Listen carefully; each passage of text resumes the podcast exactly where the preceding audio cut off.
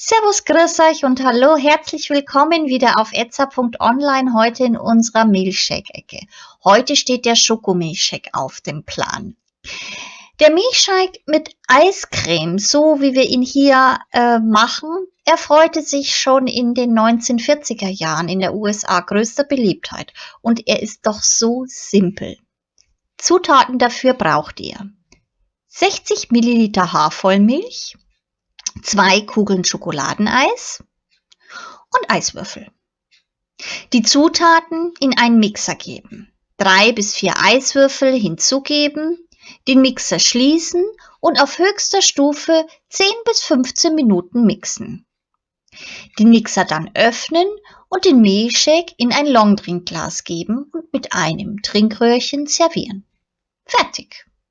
Für Anregungen und Fragen stehen wir euch gerne zur Verfügung unter idee.etza.online. Wünschen euch nun viel Spaß beim Nachmixen und Wohlbekommens. Euer Etza.online Team.